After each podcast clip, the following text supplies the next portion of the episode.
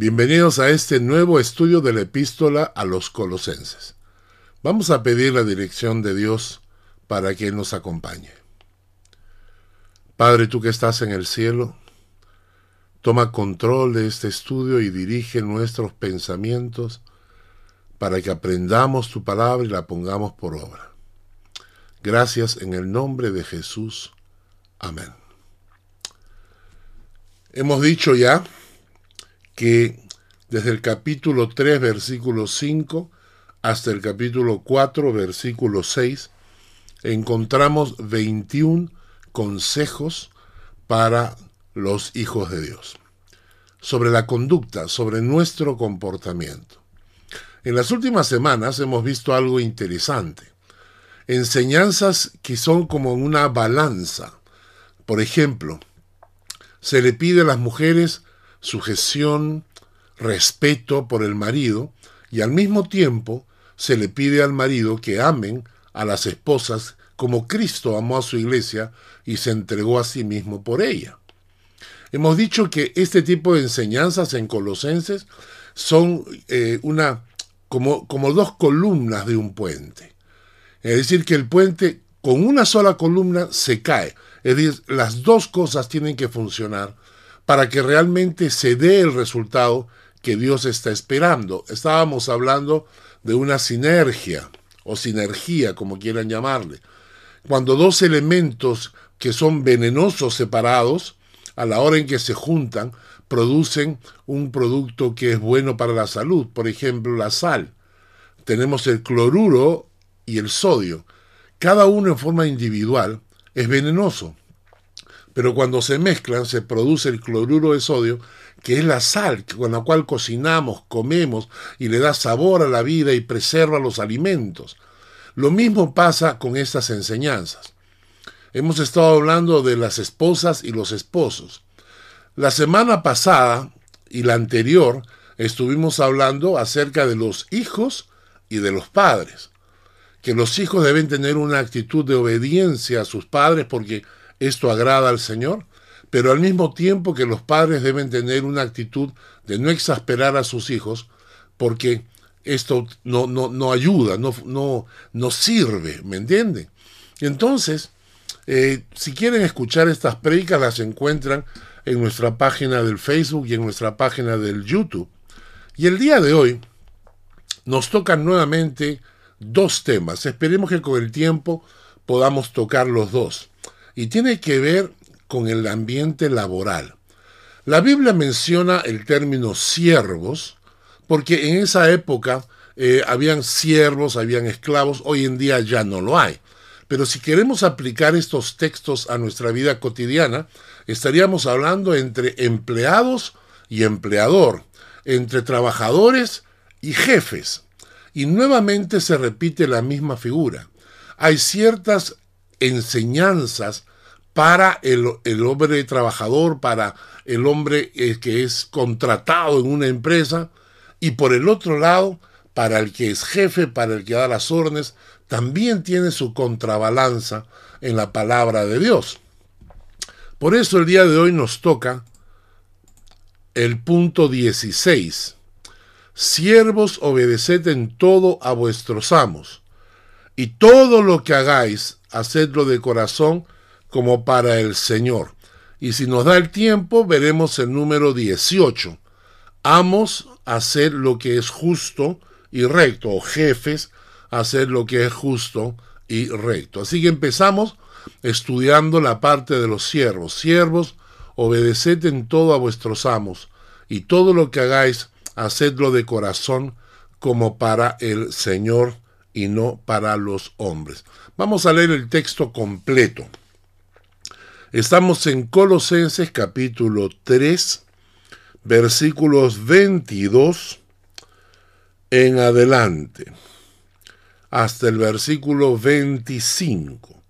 Vamos a leer. Colosenses capítulo 3, versículo 22 hasta el versículo 25. Siervos. Vamos a poner aquí la palabra empleados, obreros, trabajadores, ¿no? encargados. Siervos, obedeced en todo a vuestros jefes terrenales. El texto bíblico dice amos, pero eso ya no existe hoy en día. Por eso sería, empleados, obedeced en todo a vuestros jefes terrenales, no sirviendo al ojo como los que quieren agradar a los hombres, sino con un corazón sincero, temiendo a Dios. Y todo lo que hagáis, hacedlo de corazón, como para el Señor y no para los hombres, sabiendo que del Señor recibiréis la recompensa de la herencia, porque a Cristo el Señor servís. Mas el que hace injusticia recibirá la injusticia que hiciere, porque no hay acepción de personas tenemos que entender algo. Nosotros los creyentes, los que hemos puesto nuestra fe en Cristo, nosotros somos llamados a la luz de la palabra a dar un testimonio digno de hijo de Dios. Lo hemos visto en varias partes.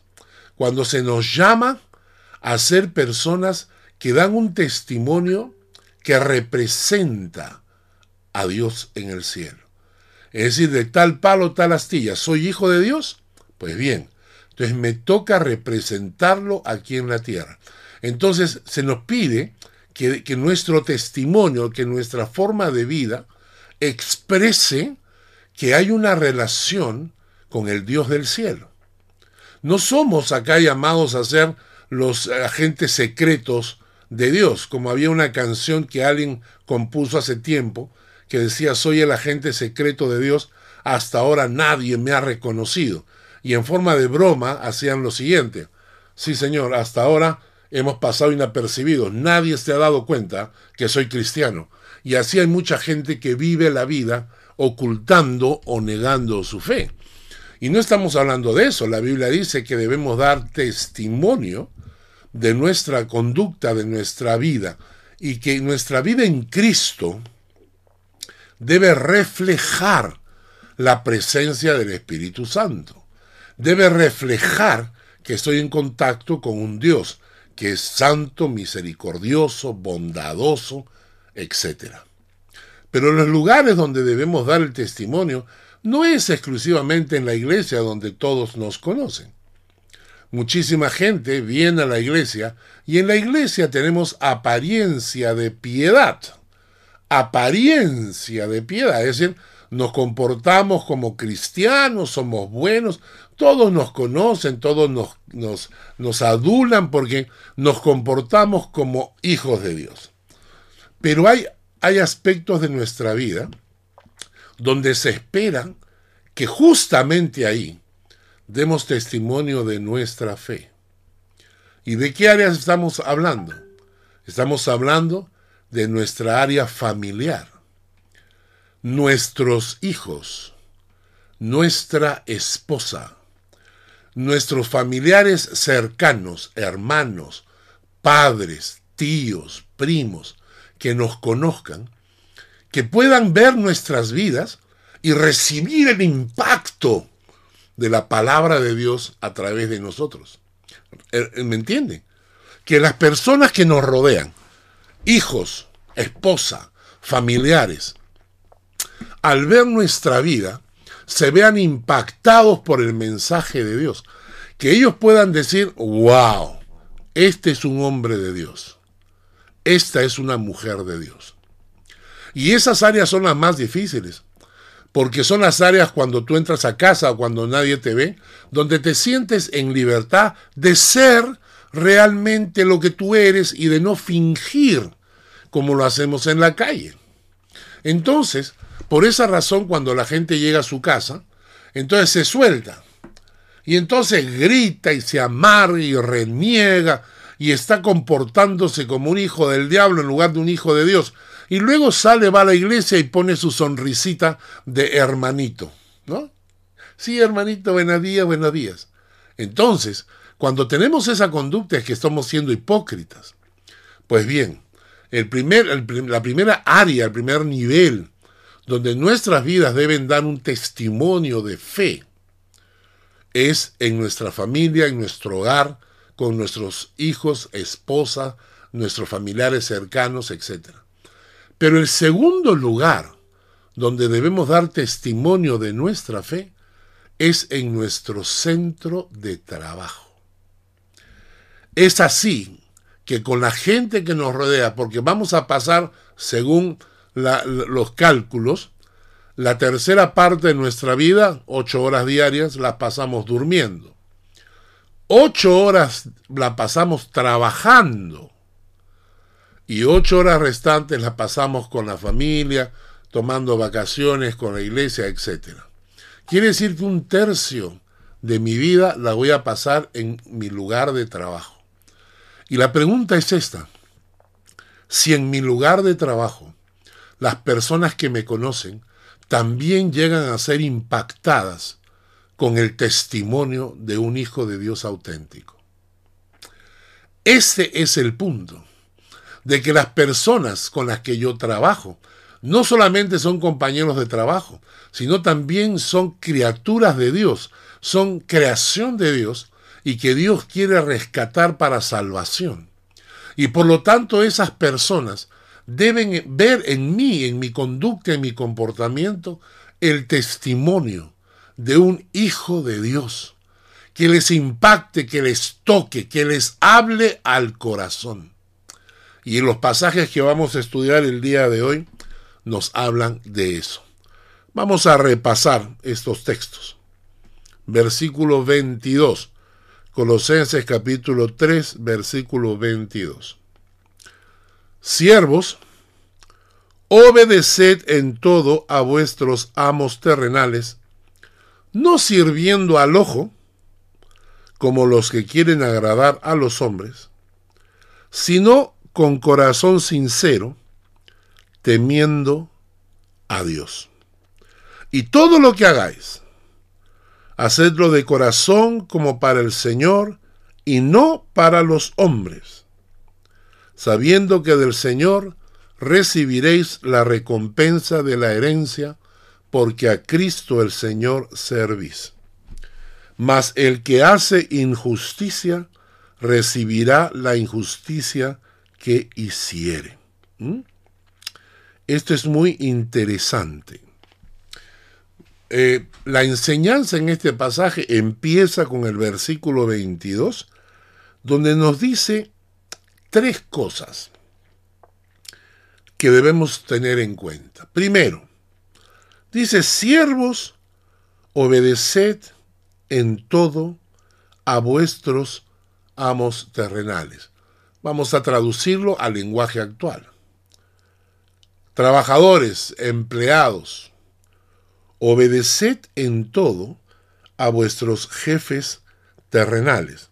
Obviamente estamos hablando en cuestiones laborales, ¿no? Por ahí debe aparecer algún, algún extremista que va a decir, ¿cómo yo no puedo obedecer si el jefe me manda a hacer cosas ilegales? Obviamente no. Estamos hablando de obedecer en el Señor, quiere decir que yo voy a obedecer dentro de las leyes y dentro de la norma, de la reglamentación. No puedo eh, obedecer cuando me están exigiendo algo que escapa a la ley o que no es eh, retribuido o pagado correctamente. No puedo obedecer si el jefe quiere que trabaje el día domingo, cuando yo el domingo te lo dedico al Señor.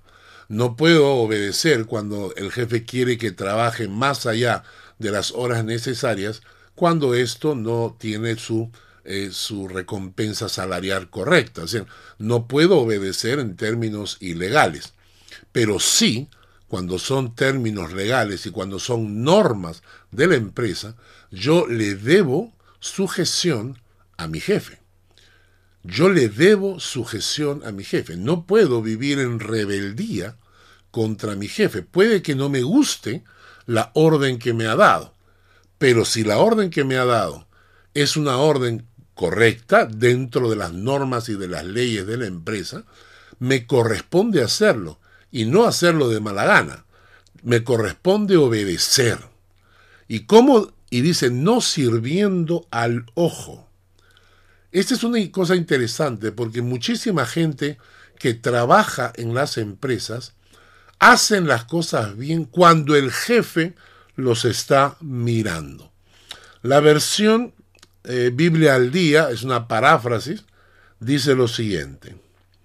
Esclavos, obedeced en todo a vuestros amos terrenales, no sólo cuando ellos los están mirando, no sólo cuando ellos os están mirando, como si vosotros quisieras, quisieran agradar solamente a los jefes o ganarse el favor de sus jefes, sino hay que hacerlo con integridad de corazón y por respeto al Señor. Repetimos, yo le debo a mis jefes obediencia incondicional, pero hay límites.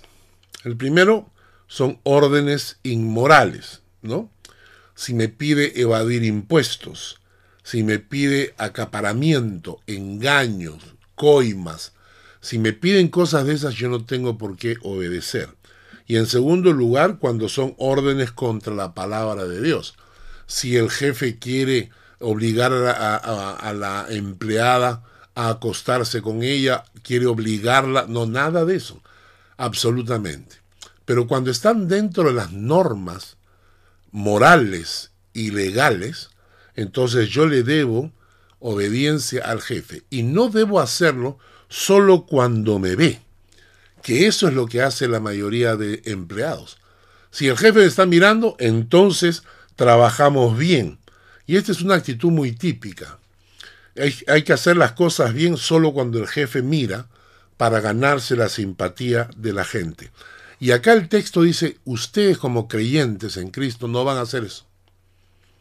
Ustedes cuando trabajan en una empresa, cuando han aceptado un puesto de trabajo, entonces ustedes se, le deben respeto y sujeción a sus jefes dentro de todo lo que son órdenes legales, morales, correctas, y no hacer las cosas solo cuando te están viendo.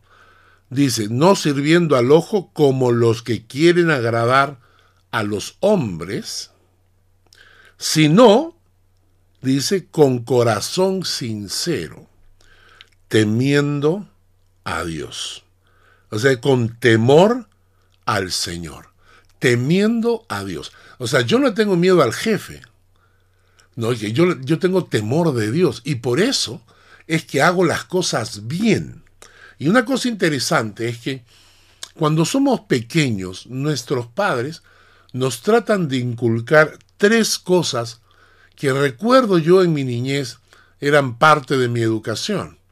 Los padres nos enseñan a ser ordenados. Ordenados. La segunda cosa, responsables. Cumplir nuestras responsabilidades. Y tercera cosa, hay que buscar la excelencia. A mí me decían, si haces las cosas hazlas bien. No hagas las cosas por hacerlas, hazlas bien. Y esto es interesante porque el texto dice que deberíamos hacerlo. Responsabilidad, orden, buscar la excelencia en lo que hacemos, pero no para que nos vean nuestros jefes, sino por temor a Dios. Porque lo que está pasando es que yo estoy dando testimonio del Dios en el que yo creo. Y como mi testimonio va a marcar la vida de esa gente, porque mucha de esa gente va a ver mi vida y, va a ser determinante entre buscar al Señor o alejarse del Señor. La gente va a ver mi conducta y va a decir, caramba, yo quiero ser un cristiano como Él. Yo quiero tener este tipo de comportamiento. Yo quiero tener a ese Dios que Él tiene. Porque Dios te va a bendecir. Pero mucha gente agarra y viendo a los creyentes cómo trabajan y cómo se desenvuelven, dicen, ¡ja! ¿Cristiano para qué? si los cristianos se comportan como el, el Pedro. No, si el Pedro era un delincuente, si el Pedro era un ladrón, un irresponsable, un desordenado. Entonces, si yo doy mal testimonio, no solamente estoy dando mal testimonio de mí, estoy dando mal testimonio del Dios en el que yo creo. Por eso, yo debo hacer las cosas no como sirviendo al ojo que me están mirando el jefe, sino con temor y con corazón sincero, porque yo tengo temor de Dios porque estoy dando testimonio del Dios en el cual yo creo y del cual yo hablo. Cuando yo estoy en una empresa y trabajo, en algún momento se va a dar la oportunidad de evangelizar, de presentar el mensaje de salvación a los que están a nuestro alrededor. Y cuando yo tengo una, un comportamiento ordenado, responsable, excelente, cuando hago las cosas bien, eso me da autoridad moral y espiritual para dar testimonio de Cristo a los demás. Por eso es que nosotros debemos trabajar y el campo, el campo de nuestro centro de trabajo debe ser un campo de testimonio para ganar almas para Cristo. El texto continúa, dice, no sirviendo al ojo, sino haciendo todo con un corazón sincero, temiendo a Dios. ¿Mm? La, hay una versión de la Biblia que traduce así, ¿no? La versión Dios ha hablado y dice, todo lo que, lo que hagan, háganlo de buena gana, como que están sirviendo al Señor y no a los hombres. Qué fuerte. Y ojalá la mayoría de los creyentes diésemos ese testimonio. ¿No es cierto? Que la gente en las empresas que nos conocen, no, no, no solo nos conozcan por el cristianito que anda con la Biblia bajo el brazo, o el cristianito que está orando cuando, viene la hora de los refrigerios, sino que realmente vean en nosotros el amor de Dios vean integridad, vean el respeto. Que cuando la gente nos vea, vea un hijo de Dios dando testimonio de su Padre en el cielo. Luego dice en el versículo 23, Colosenses 3:23, nos añade un aspecto que es sumamente interesante. Dice que no solamente no debemos servir al ojo, como los que quieren agradar a los hombres, sino con un corazón sincero. Y luego añade y dice, y todo lo que hagáis, todo, está hablando de los trabajadores, los empleados, dice, y todo lo que hagáis, hacedlo de corazón como para el Señor y no para los hombres sabiendo que del Señor recibiréis la recompensa de la herencia. Porque a Cristo el Señor servís. Hay un pasaje que dejamos cuando estábamos, estamos estudiando esta porción, que es el versículo 17, Colosenses 3:17, y les dije que este versículo lo íbamos a ver más adelante cuando llegásemos al versículo 23. En el Colosenses 3, 17 dice, y todo lo que hacéis, hacedlo todo en el nombre del Señor Jesús, dando gracias a Dios Padre por medio de Él. Si juntamos estos dos versículos, el versículo 17 y el versículo 23, entonces concluimos lo siguiente.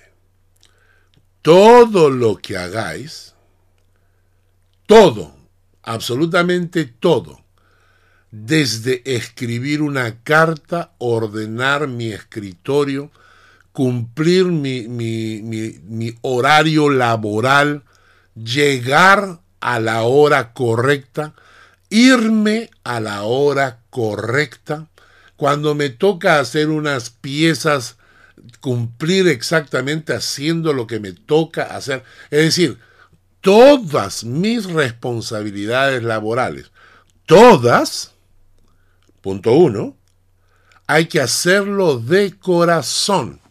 No hay que hacerlo en forma superficial. Hay que hacerlo de corazón.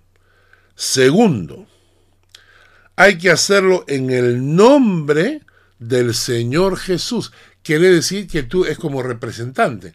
Cuando tú llegas a una empresa y dices, vengo en nombre de Perico Pérez, quiere decir que tú estás representando a Perico Pérez. Entonces cuando Colosenses 3:17 dice, háganlo todo en el nombre del Señor Jesús, te está diciendo, hagan todo como que están representando al Señor Jesús. Y luego dice, dando gracias al Padre, a Dios Padre por medio de él. Es decir, hay que estar agradecido a Dios por el trabajo que me permite hacer. No estoy enfermo, no estoy paralítico, tengo la oportunidad de trabajar, tengo una forma de traer ingresos a mi casa para cubrir las necesidades de mi familia.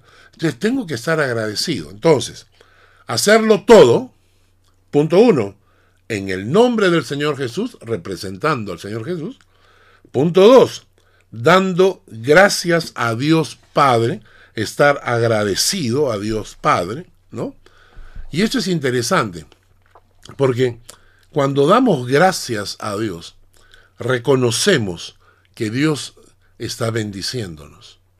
Y alguien ha dicho, no es que las personas felices sean agradecidas, sino que las personas agradecidas son felices. Interesante, ¿no?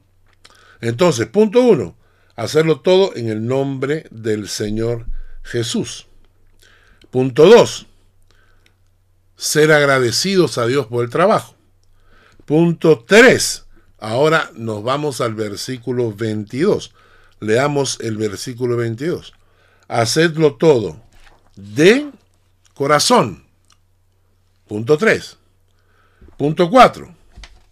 Haced todo de corazón, pero ¿cómo? Para el Señor. ¿Cómo? Para el Señor. Es decir, que no estoy haciendo las cosas simplemente para mi jefe o para la empresa, sino que yo tengo que hacerlo como que lo estuviera haciendo para el Señor. ¿Por qué? Porque eso le trae excelencia. Cuando yo hago las cosas como que las estoy haciendo para el Señor, yo me esfuerzo, ¿no es cierto? Cuando, cuando tú invitas a tu casa, vamos a decir, invitas a tu casa y te dice, tu hijo te dice, papá, he invitado a un amigo para que venga a la casa a comer. ¿Y quién es? Es un amigo del colegio. Muy bien, les preparas algo de comer cuando viene a comer el, el amigo de tu hijo. Pero si el que viene es tu jefe o es el dueño de la empresa, entonces ya no le vas a preparar pasta o tallarines, ¿no? Espagueti, vas a preparar algo más. ¿Por qué? Porque vas a honrarlo. Y lo mismo es cuando hacemos las cosas para el Señor, estamos honrando al Señor, entonces traemos excelencia. Hacemos las cosas con excelencia. Por eso el texto dice, haced todo como para el Señor y no como para los hombres, sino como para el Señor. Y el versículo 24 dice, sabiendo que del Señor recibiréis la recompensa de la herencia. Interesante. Sabiendo que del Señor recibiréis la recompensa de la herencia, porque a Cristo el Señor servís. Quiere decir que cuando tú estás sirviendo a Dios en tu trabajo, por medio de tu trabajo, también estás haciendo coronas en el cielo, porque estás dando testimonio del Dios en el que tú crees. Y cuando hay un trabajador que hace las cosas bien, se gana la simpatía, el respeto de los demás, y muchas veces asciende en su puesto de trabajo. Y eso es lo que Dios está buscando de nosotros. Que seamos la joya, el diamante de la empresa. ¿Para qué? Para que al mismo tiempo nos vaya bien, porque eso nos va a bendecir, nos va a prosperar económicamente en la empresa cuando somos, responsables, somos ordenados, hacemos las cosas con excelencia. Normalmente esto es recompensado en las empresas. Por eso estamos sirviendo al Señor en cierta manera. Muy interesante es que hay unos pasajes que nos sirven adicionales, nos dice, los que tienen amos creyentes, 1 Timoteo 6, 2. Los que tienen amos creyentes, no los tengan en menos por ser hermanos, sino sírvanles mejor por cuanto son creyentes y amados los que se benefician de su buen servicio. Esto enseña y exhorta. O sea, mucho más cuando tus jefes son creyentes, es que tienes más responsabilidad. Hay que servirles mejor. ¿Por qué? Por cuanto son creyentes y amados de nuestro Padre Celestial. Timoteo 2, versículo 9 al 10 dice, exhorta a los siervos a que se sujeten a sus amos, que agraden en todo y que no sean respondones. Tito 2, ¿ah? Tito 2, versículos 9 al 10. Y que no sean respondones, no defraudando, sino mostrándose fieles en todo, para que en todo adornen la doctrina de Dios nuestro Salvador. ¿Mm?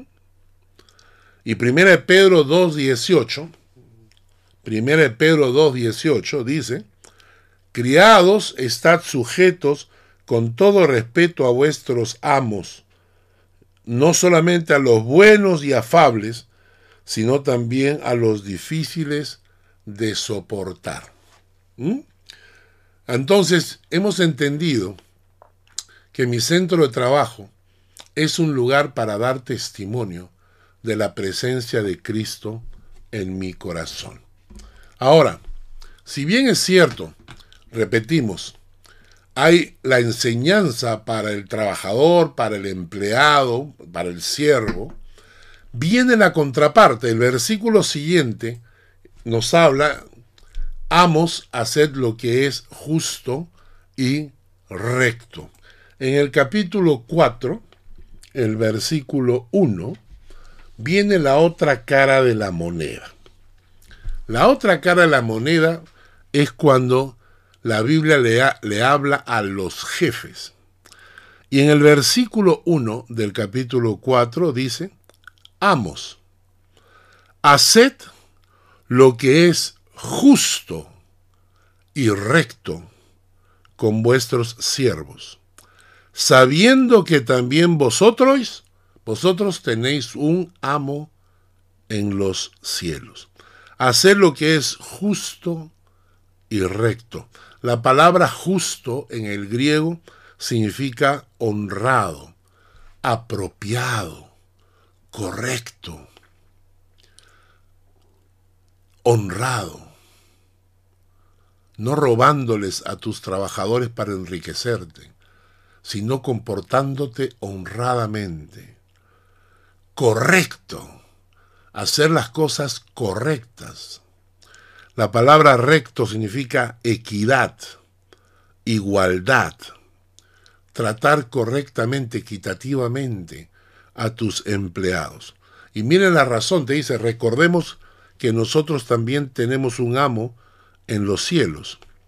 Y la pregunta es, ¿cómo quieres que Dios te trate a ti? Si Dios es tu jefe, ¿Cómo esperas que Dios te trate a ti? Porque de esa manera tú deberías tratar a tus empleados. Debemos ser empleadores que den testimonio de su fe en su forma de actuar. Tanto al empleador como al empleado se le exige dar testimonio del Padre que tienen en los cielos. Y esto es interesante, cuando yo tengo una empresa, eh, mi empresa debe, o sea, debe funcionar de tal manera que los que trabajen conmigo, los que trabajaron conmigo, deben salir de la empresa y decir, mira, sabes que tuve el privilegio de trabajar para un hombre de Dios, un hombre justo y recto. Probablemente no vas a ganar todo lo que quisieras ganar. Como dueño de la empresa no te vas a enriquecer tanto como podrías enriquecerte si es que explotas a tus trabajadores. Pero lo importante es tu testimonio porque tú te vas a encontrar con tu jefe en los cielos.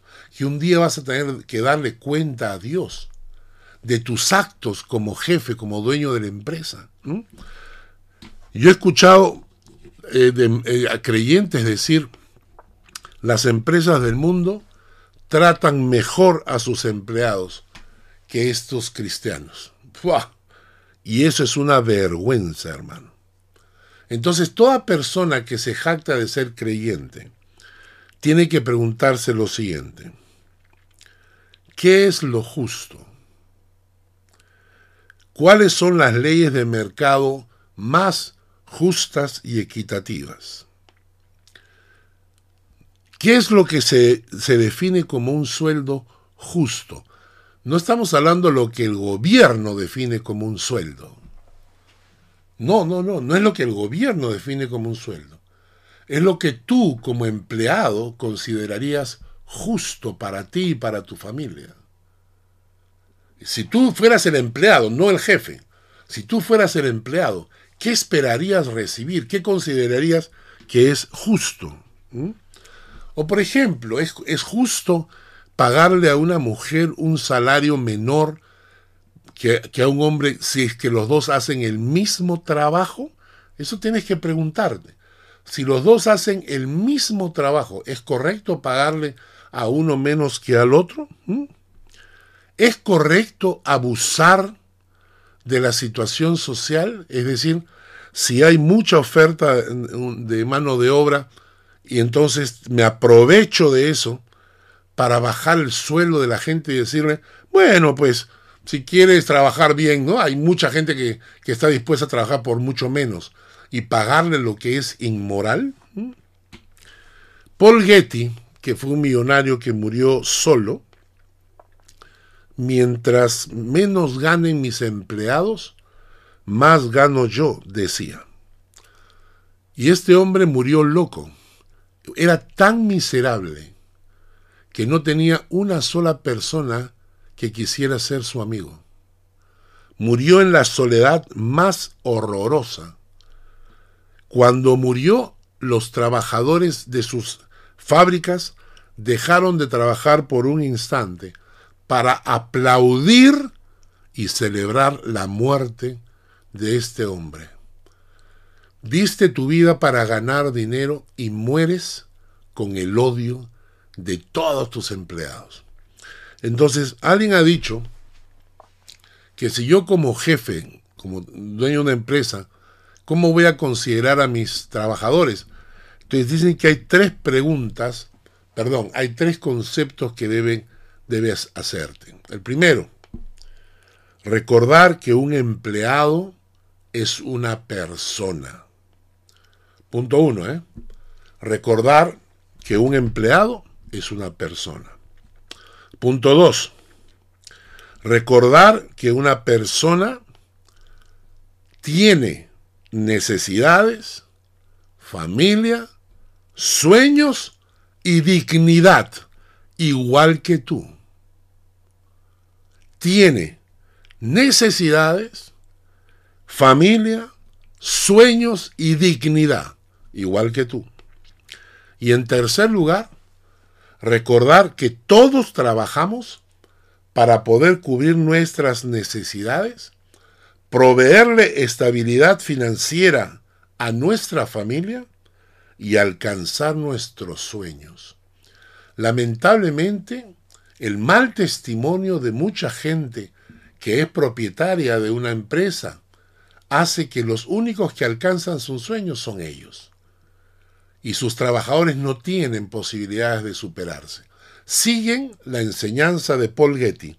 Mientras menos ganen ellos, más gano yo. Y claro, ese es un pensamiento del mundo, pero no es un pensamiento de un hijo de Dios. Vamos a leer cuatro versículos más. Y con eso vamos a terminar el estudio de hoy. Efesios 6:9 dice, Vosotros, amos o jefes, haced con ellos lo mismo, dejando las amenazas, sabiendo que el Señor de ellos y vuestro está en los cielos, y que para Él no hay acepción de personas. Para Dios tú no eres jefe y el otro es tu empleado. Para Dios los dos son creación divina. Miren este pasaje de Deuteronomio capítulo 24, versículos 14 al 15. No oprimirás al jornalero, no oprimirás al jornalero pobre y menesteroso, ya sea de tus hermanos o de los extranjeros que habitan en tu tierra dentro de tus ciudades en su día les darás su jornal, y no se pondrá el sol sin dárselo, pues es pobre, y con él sustenta su vida, para que no clame contra ti a Jehová, y sea en ti pecado. Pecado retener el sueldo de tus trabajadores. En Proverbios capítulo 27, versículo 18, dice, quien cuida de la higuera comerá de su fruto. El que mire por los intereses de su Señor tendrá honra. La higuera es tu empresa. La higuera son tus trabajadores. Quien cuide de su higuera comerá de su fruto. Y terminamos el estudio de hoy con Malaquías capítulo 3, versículo 5. Y dice, y vendré a vosotros para juicio, y seré pronto testigo contra los hechiceros y adúlteros, contra los que juran mentira, y los que defraudan en su salario al jornalero, a la viuda y al huérfano, y a los que hacen injusticia al extranjero, no teniendo temor de mí, dice Jehová de los ejércitos. A los que defraudan en su salario al jornalero. Cuando tu jornalero recibe su sueldo, después de haber trabajado y dado su sudor, su tiempo para ti, que se sienta defraudado con lo que recibe. Entonces, hemos hablado el día de hoy de que el lugar donde trabajo también es un lugar donde yo deba dar testimonio de mi fe en Cristo. Que ahí donde yo estoy trabajando, los trabajadores, los empleados que trabajan conmigo, puedan recibir por mi testimonio un ejemplo no verbal, una evangelización no verbal del Dios en el que yo creo. Y si eres jefe y dueño de una empresa, recuerda que tú también tienes un jefe y dueño en los cielos. Así que trata a tus trabajadores como personas dignas, que merecen un trato digno, un salario justo, un salario que permita a sus familias desarrollarse y crecer, para que cuando salgan de tu empresa puedan decir, el mayor privilegio que tuve fue trabajar en la empresa de un cristiano. Hermanos, que Dios les bendiga con la palabra, permítanme terminar con una breve oración. Padre, gracias por lo que hemos aprendido. Toca nuestro corazón, permite que las personas que deban escuchar este mensaje lo escuchen y tú guíanos, Señor, en tu nombre. Amén y amén. Que Dios les guarde, les bendiga y les acompañe. Los espero la próxima semana para continuar con el estudio de Colosenses.